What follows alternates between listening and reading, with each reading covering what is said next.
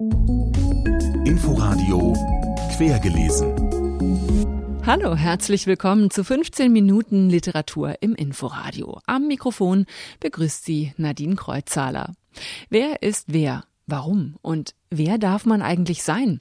Das sind Fragen, die in diesem Quergelesen eine Rolle spielen. Es geht um Identitäten, um Gender und um kulturelle Aneignung.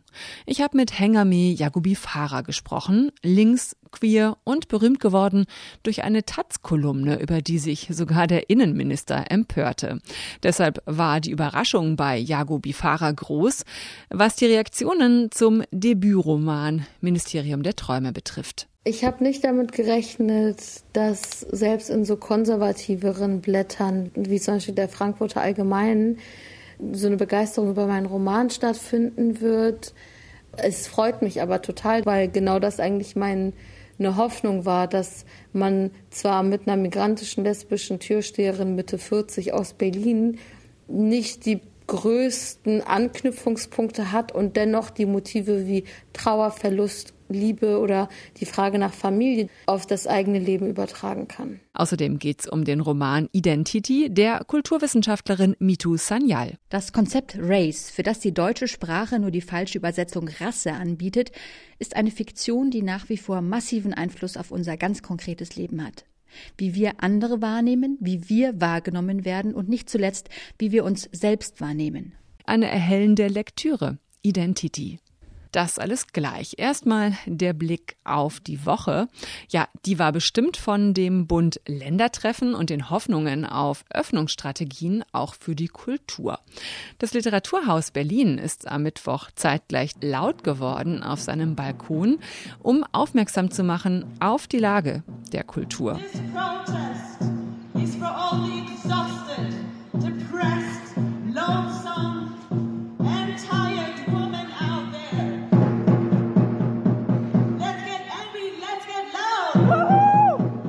Der Auftritt von Shira Bitan über Protest und Wut war Teil der Aktion der Literaturhaus Berlin Luftbrücke zur Versorgung der BerlinerInnen mit Kultur.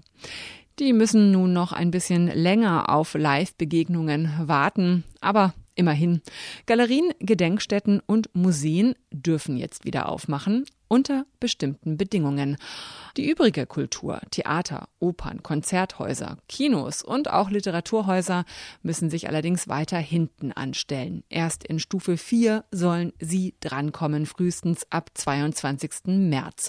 Und immer mit den Inzidenzobergrenzen im Nacken und das trotz guter Belüftungssysteme in den Veranstaltungsorten. Die Beschlüsse der Bund-Länder-Runde von Mittwoch, sie sind für die Kultur durchwachsen ausgefallen. Darf eine weiße Übersetzerin das politische Gedicht einer Afroamerikanerin übersetzen? Darüber wird gerade heftig diskutiert, weil in den Niederlanden die preisgekrönte weiße Autorin und Lyrikerin Mareike Lukas Reinefeld den Job übernommen hatte das Gedicht von Amanda Gorman zu übersetzen die bei Joe Bidens Amtseinführung ihren großen Auftritt hatte. Um Qualität gehe es bei dieser Diskussion längst nicht mehr, urteilt der Tagesspiegel und spricht von einem verheerenden Signal. Mein Kollege Peter Jungblut vom Bayerischen Rundfunk hat andere Argumente gefunden. Es geht um Geld, tatsächlich, obwohl Gedichte ja eigentlich schwer verkäuflich sind. Doch Amanda Gorman ist eben die große Ausnahme. Sie ist längst zu einer Marke geworden und damit sehr erfolgreich, nicht nur als Lyrikerin, sondern auch als Modeikone, als Bürgerrechtlerin, als Stimme des jungen schwarzen Amerika. Gorman wurde über Nacht zum Star, seit sie am 20. Januar bei der Amtseinführung von Joe Biden am Rednerpult stand. When day comes, we ask ourselves, where can we find light in this never-ending shade? Eine Wortkünstlerin, ohne Zweifel. Aber wie schwer ist es tatsächlich, diesen Stil, diesen Tonfall zu treffen? In Holland sollte die junge weiße Autorin Mareike Lukas Reinefeld das bahnbrechende Gedicht von Gorman ins Niederländische übersetzen. The Hill We Climb, der Hügel, den wir erklimmen. Dagegen gab es Protest. Eine Weiße könne doch nicht ein derart politisches Werk einer jungen schwarzen Frau übersetzen, und das, obwohl Amanda Gorman persönlich zugestimmt hatte. Für den Frankfurter Lyrikexperten und Buchautor Christian Metz ist das nicht ausschlaggebend. Er sagt, sobald ein Gedicht zu einem Produkt wird, also vermarktet wird, ökonomischen Nutzen hat, ist bei der Auswahl eines Übersetzers äußerste Sensibilität erforderlich. Es geht tatsächlich darum, wem gehören Geschichten und wer eignet sie sich an, um sie dann ökonomisch in Zirkulation einzuspeisen. Und vor dieser Traditionslinie ist das durchaus ein Argument, das man bedenken sollte, gerade wenn man ja andere Möglichkeiten hat. Demnach ist es also keineswegs unerheblich, welche Hautfarbe eine Übersetzerin hat. Womöglich kann sich eine weiße Autorin in den Text einer schwarzen einfühlen, aber darf sie sich diesen Text auch aneignen? Nein, sagt Christian Metz, denn Europas Weiße haben sich in der Vergangenheit ständig die Produkte von Schwarzen angeeignet, und zwar gewaltsam.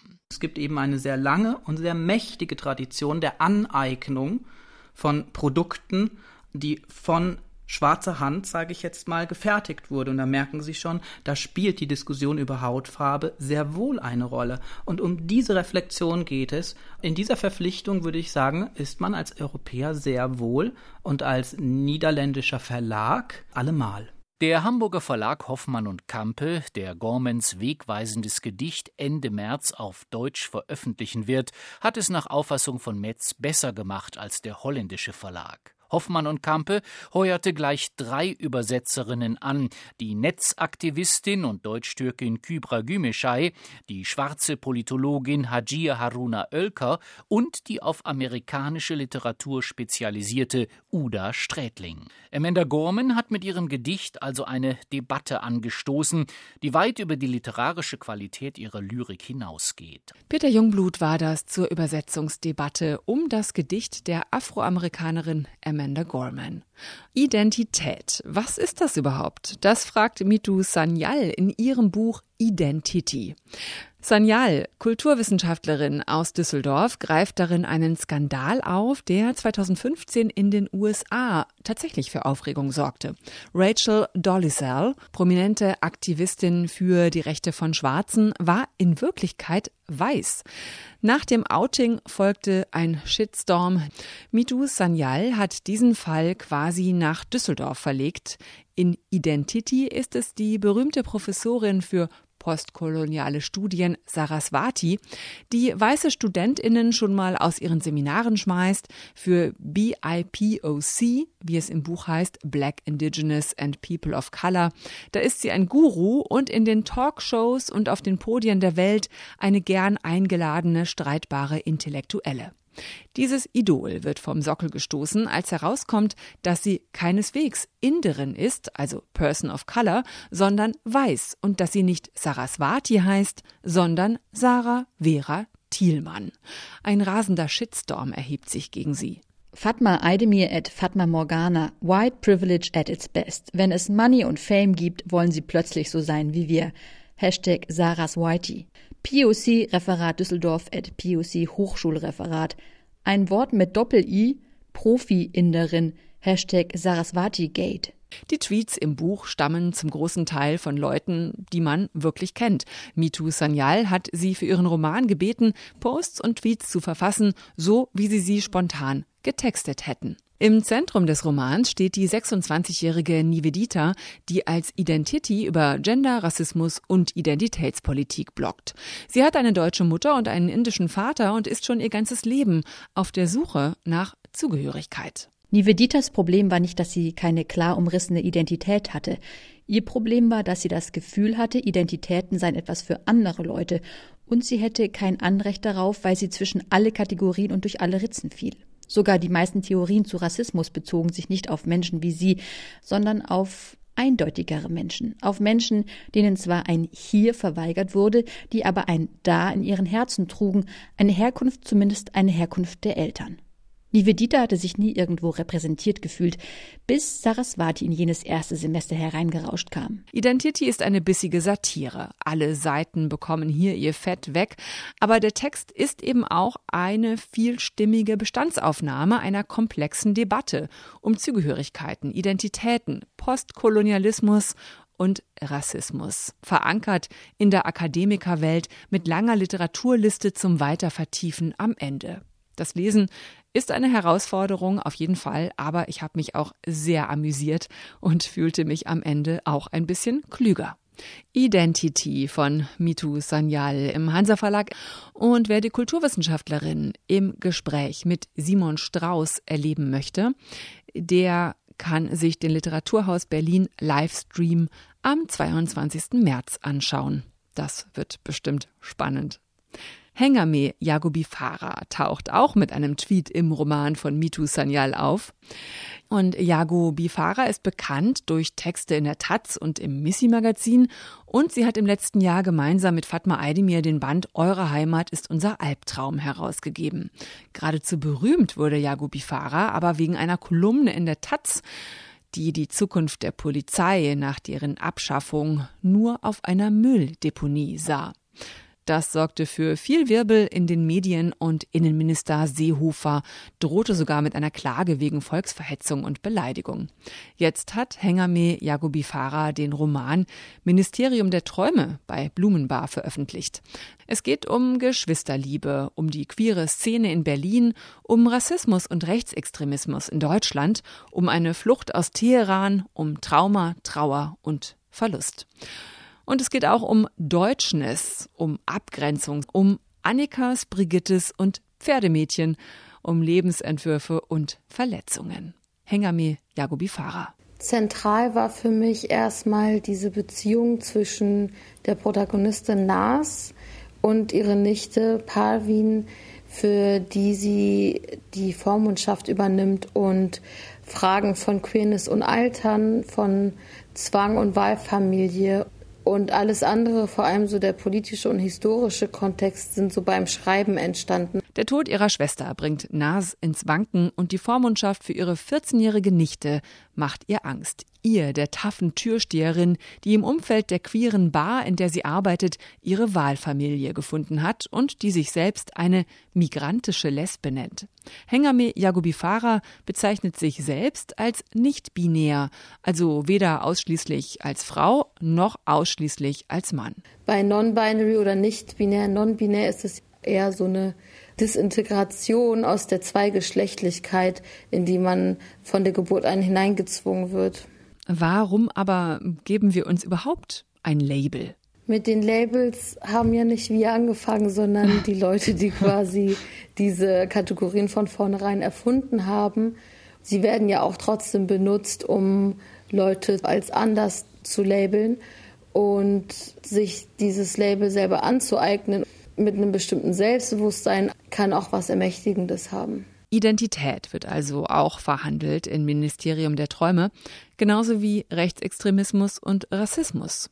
Der Roman geht zurück in die Kindheit und Jugend der aus dem Iran Geflüchteten in die 90er, als Hoyerswerda, Mölln und Rostock passierten. Auch die Polizei taucht auf, allerdings eher als ein Quell von Unbehagen, denn als Helfer. Hengame Jagubi Fahrrad. Es stecken Erfahrungen drin, die entnommen werden können aus Berichterstattung zu Polizeieinsätzen, zu Erfahrungswerten von Leuten, die im Nachtleben arbeiten zum Beispiel, aber auch von queeren Leuten, von Linken, dass die Polizei nicht nur nicht schützt in jedem Fall, sondern auch Teil der Gefahr an sich sein kann. Ministerium der Träume hat Tempo und Kraft, auch wenn das Buch an manchen Stellen ein bisschen übertreibt. Aber mich hat es gepackt. Es steckt voller Verletzungen und Wut und ist ein Blick auf Deutschland, der beim Lesen oft wehtut. Vielleicht, weil man sich selbst manchmal ausgegrenzt fühlt. Eine Erfahrung, die nachdenklich macht und über die sich zu diskutieren lohnt. Am 10. März, also am Mittwoch, liest Hengame Jagobi Farah online aus Ministerium der Träume im neuen Schauspiel Leipzig. Um 20 Uhr ist das Video abrufbar über Facebook und Instagram unter Deutschland Fahne Literaturshow. Alle Buchtitel und Lesungen finden Sie auch auf inforadio.de. Bleibt noch der letzte, erste Satz. Diesmal kommt er von Amy Waldman aus ihrem neuen Roman Das ferne Feuer. Nächste Woche Thema an dieser Stelle bei Ute Büsing. Sobald sie die Straße sah, wusste sie, was ihn daran gereizt hatte. Ich bin Nadine Kreuzzahler. Tschüss. Inforadio Podcast.